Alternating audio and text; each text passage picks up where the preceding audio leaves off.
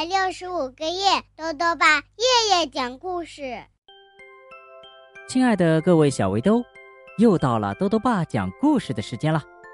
今天呢，豆豆爸要讲的故事是《坏脾气的格拉夫》，作者呢是英国的史蒂夫·斯穆尔曼和西·毕斯科，暖房子翻译，由北京联合出版公司出版。大熊格拉夫是一个脾气很坏的家伙，不过这一天啊，他居然帮了别人一个忙。他帮了谁呢？一起来听故事吧。坏脾气的格拉夫，格拉夫是一只郁郁寡欢、脾气粗暴的大棕熊。他独自住在一个陈旧的洞穴中，洞里呀，到处都是灰尘和霉斑，从来没有朋友看望过他。其他的小动物一看到格拉夫走过来，就会躲起来。他们给格拉夫起了个外号，叫做“坏脾气的格拉夫”。每当这个时候，格拉夫总是重重的哼一口气。嗯，这表示他满不在乎。一天早上，坏脾气的格拉夫经过森林，看到了一件奇怪的事情。格拉夫看到一只小兔子正倒挂在高高的树枝上。你好，熊先生。小兔子向格拉夫求助：“我被卡住了，你能帮我下来吗？我会很感激你的。”不行！坏脾气的格拉夫皱紧眉头，满脸不乐意，转身就要走开。别走，熊先生，求求你了，帮帮我吧！小兔子哀求道。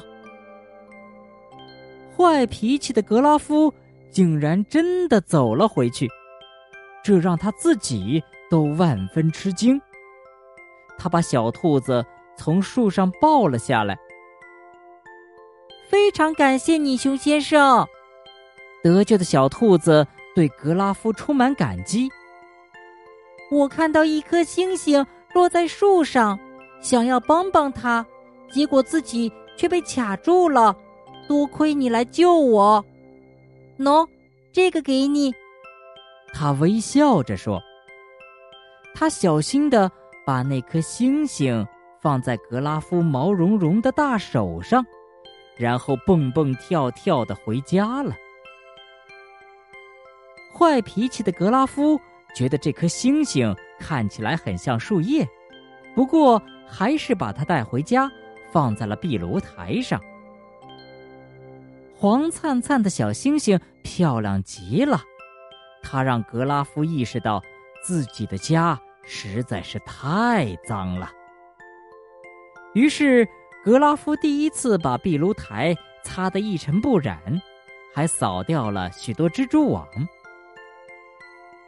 这天，格拉夫来到河边钓鱼，看到小兔子湿漉漉的趴在一段木头上，手里拿着一个。尖角的橙色东西。你好，熊先生，小兔子说：“你能帮我回到岸上吗？我会很感激你的。”不行！坏脾气的格拉夫哼了一声。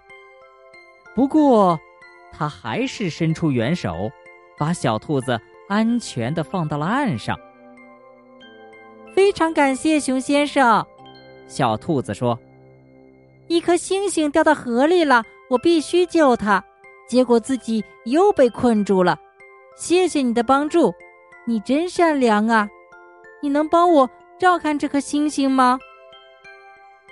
坏脾气的格拉夫听了，转过身大踏步的走了。他觉得有点不太适应，还从来没有人夸过他善良呢。熊先生，小兔子。跟在他身后大喊：“我一个人没办法照看他。好吧，好吧，把他交给我吧。坏脾气的格拉夫一把夺过那颗星星，砰的一声，关上了门。坏脾气的格拉夫把那颗星星摆在第一颗星星的旁边，他们是那么纯洁无瑕，光彩照人。这也再次让格拉夫意识到自己的家很脏乱。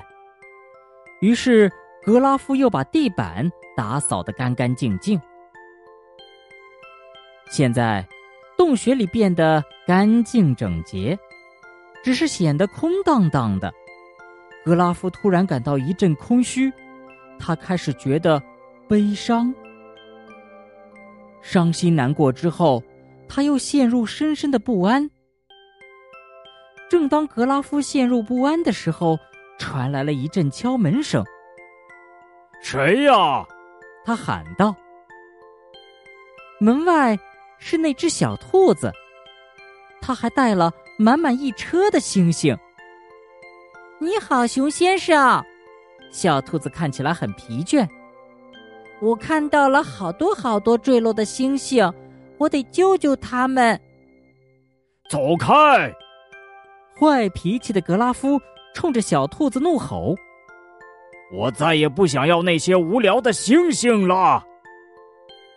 小兔子突然哭了起来，这让只顾着发脾气的格拉夫有些措手不及。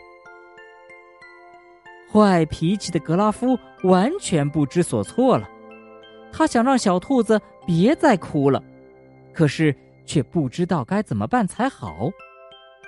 格拉夫试着。做各种可笑的鬼脸，可是根本没有用。他又改跳滑稽舞蹈，可小兔子依然哭个不停。格拉夫沮丧的在小兔子身边坐了下来，说道：“很抱歉，我不该对你大吼大叫，我的脾气真坏呀。”听到格拉夫诚恳的道歉，小兔子破涕为笑，格拉夫也终于第一次开心的笑了。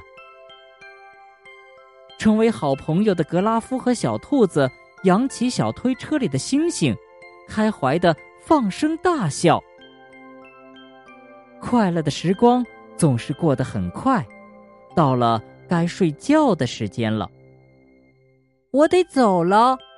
小兔子依依不舍地说：“你这两天还会再来吗？”格拉夫问。“当然啦。”小兔子微笑着说。然后他给了格拉夫一个告别吻，蹦蹦跳跳的回家去了。